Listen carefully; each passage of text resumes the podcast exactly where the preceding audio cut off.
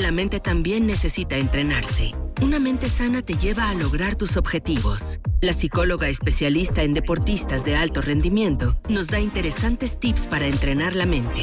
Martes de entrenamiento con Denise Cupa. Seguimos con más aquí en Trion Live, 11 de la mañana con 7 minutos. ¿Cómo estás, Denise? Hola Luis, muy bien, gracias. ¿Y tú cómo estás? Muy emocionado de lo que vamos a platicar el día de hoy.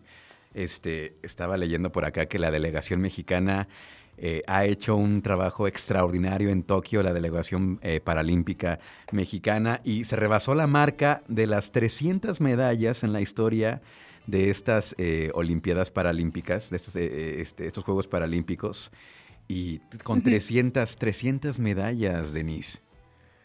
Sí, sí, sin duda, bueno, creo que a mí cada, cada jornada olímpica me llama mucho la atención cómo eh, parece que la gente no sabe, no, se entera de, la cantidad de medallas que siempre han ganado los atletas paralímpicos y, que bueno, eso no, es, no es primer año que de, de, alguna manera sean Juegos Olímpicos donde las redes sociales estén a full no significa que no hayan ya hecho un gran papel y, bueno, en, ediciones pasadas.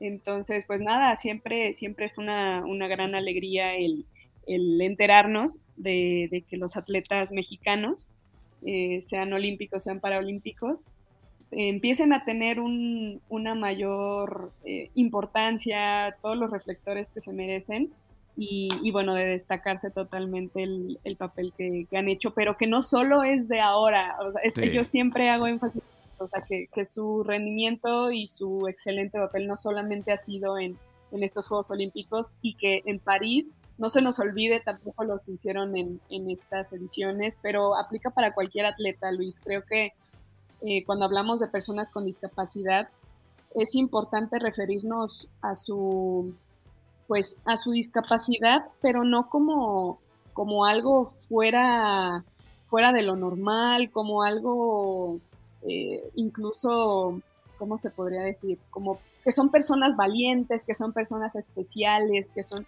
vamos, que las personas con discapacidad lo dicen todo el tiempo, no me traten como, como si fuera una persona valiente, una persona especial, con capacidades diferentes, o sea, por eso creo que que el, que estemos presenciando los Juegos Paralímpicos pone pues también sobre la mesa, ¿no? El, trato que debería dársele a, una persona con discapacidad y, evitar, pues como siempre mencionamos también, evitar palabras o expresiones que sin duda a las personas a veces mm, puede generarle mucho más facilidad, ¿no? Llamarles minusválidos, personas especiales, o que son angelitos, son lisiados, que tienen capacidades especiales o capacidades diferentes.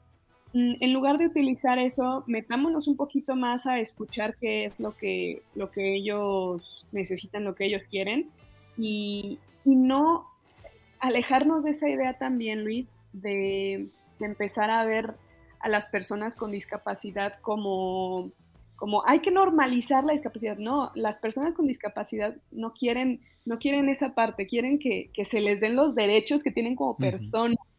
y, creo que, en ese sentido, eh, aprovechando pues el espacio, mm, tenemos que, poner eso también sobre la mesa, Luis, que recordar algo que me dijo un atleta paralímpico hace un par de meses, que me decía, todos, todas las personas, todos ustedes, mm, están a un paso de la discapacidad.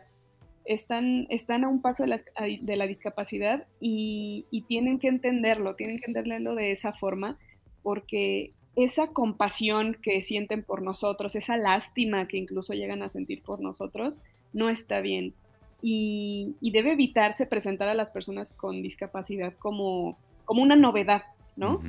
Como una novedad, como algo eh, hasta que vemos como con morbo, ¿no? Empezar a hacer algo que también Marion eh, Reimers dice como hacer el fetiche de la herida, ¿no? Empezar como a, hacer demasiado espectáculo por la vida de las personas con discapacidad, como si fueran un show, un show que, que, que observar y vamos, que eso aleja totalmente y termina siendo discriminatorio sin saber que es discriminatorio. Creo que eso es, algo que podemos empezar también a reflexionar y a cuestionarnos un poco más sobre cómo nos, mm, nos desenvolvemos como sociedad con las personas con discapacidad y recordar que, como bien decía hace un momento, todas las personas estamos a un paso de una discapacidad y, tenemos que ser conscientes de ellos, ¿no? ¿Cómo ves?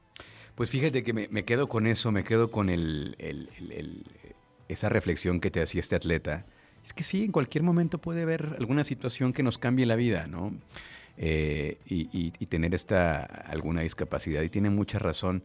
Pero lo que sí también es un hecho es que a mí me, emociona mucho que, pues, eh, desgraciadamente en, la, en los Juegos Olímpicos de Tokio, pues no pudimos escuchar el himno nacional y ahora en estos Juegos Paralímpicos ya van varias ocasiones y es muy emocionante escuchar el himno y ver este ver que los atletas paralímpicos están poniendo en alto nuevamente el nombre de México y la bandera y es algo bien padre que es tiro por viaje cada jornada están ganando medallas ya van en total eh, yo lo ponía en Twitter ya perdí la cuenta de, tantas medallas porque una medalla de oro, dos de bronce, una de plata y, diariamente cosechando medallas. Ya llevamos, llevamos 13 medallas, lleva 13 medallas la delegación paralímpica, eh, 5 de oro, eh, una de plata y 7 de bronce.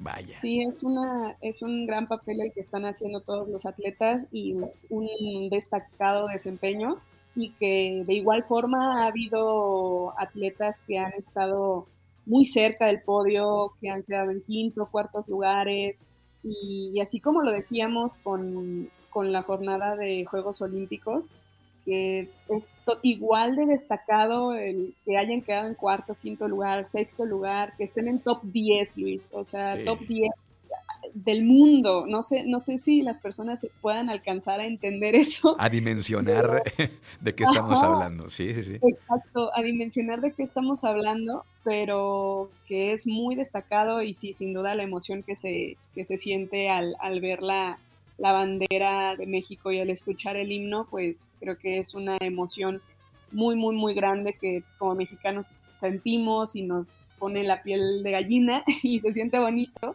Entonces, pues seguir invitando a la gente a que sigan compartiendo estas noticias, que sigan interesándose, que ese apoyo que tanto em, discuten, ese apoyo que aparentemente eh, no se les da o si se les da, no lo sé, dependiendo lo, lo, que tú llegues a conocer de la industria del deporte, que independientemente de si se les apoya o no, tú como, como persona en, en sociedad apoyes también a esa difusión que esa difusión no sabe si, si le puede llegar a un niño, a un niño que ahorita esté viendo esos Juegos Paralímpicos, un niño con discapacidad, y que pueda decir, oye, yo, yo podría estar haciendo ese deporte, yo podría estar ahí, ¿no? Yo, yo puedo, y mira, es posible, y, y que bueno, es, es esta, esta parte de tomarlo con, con cualquier, vamos, como cualquier otra, otra historia de, de éxito deportivo y, siempre, siempre, siempre darle esa visibilidad que desafortunadamente pues no se le da en, pues, en, otros tiempos que no son olímpicos o, paralímpicos. Entonces siempre estar bien atentos de estas noticias y, de estos espectáculos que, nos están dando nuestros atletas. Muy bien. Sí, como lo habíamos platicado en alguna ocasión, esas historias inspiradoras que, que pueden este, sembrar la, la semillita en alguna niña, algún niño, alguna jovencita o jovencito que pues el día de mañana puedan estar también allí en el podio eh, en un futuro. Así que pues muchas felicidades a la delegación paralímpica, que qué gran, gran jornada. Felicidades. Muchas gracias, Denise. ¿Cómo te seguimos en redes sociales? Me pueden seguir, Luis, en Facebook como Denise Cupa y en Instagram me encuentran como arroba Cupa. Perfecto. Muchísimas gracias, Denise. Te mando un abrazo y acá nos escuchamos pronto. Perfecto, Luis. Cuídate mucho, que estés muy bien. Saludos a todos. Escucha, escucha. Trión, sé diferente.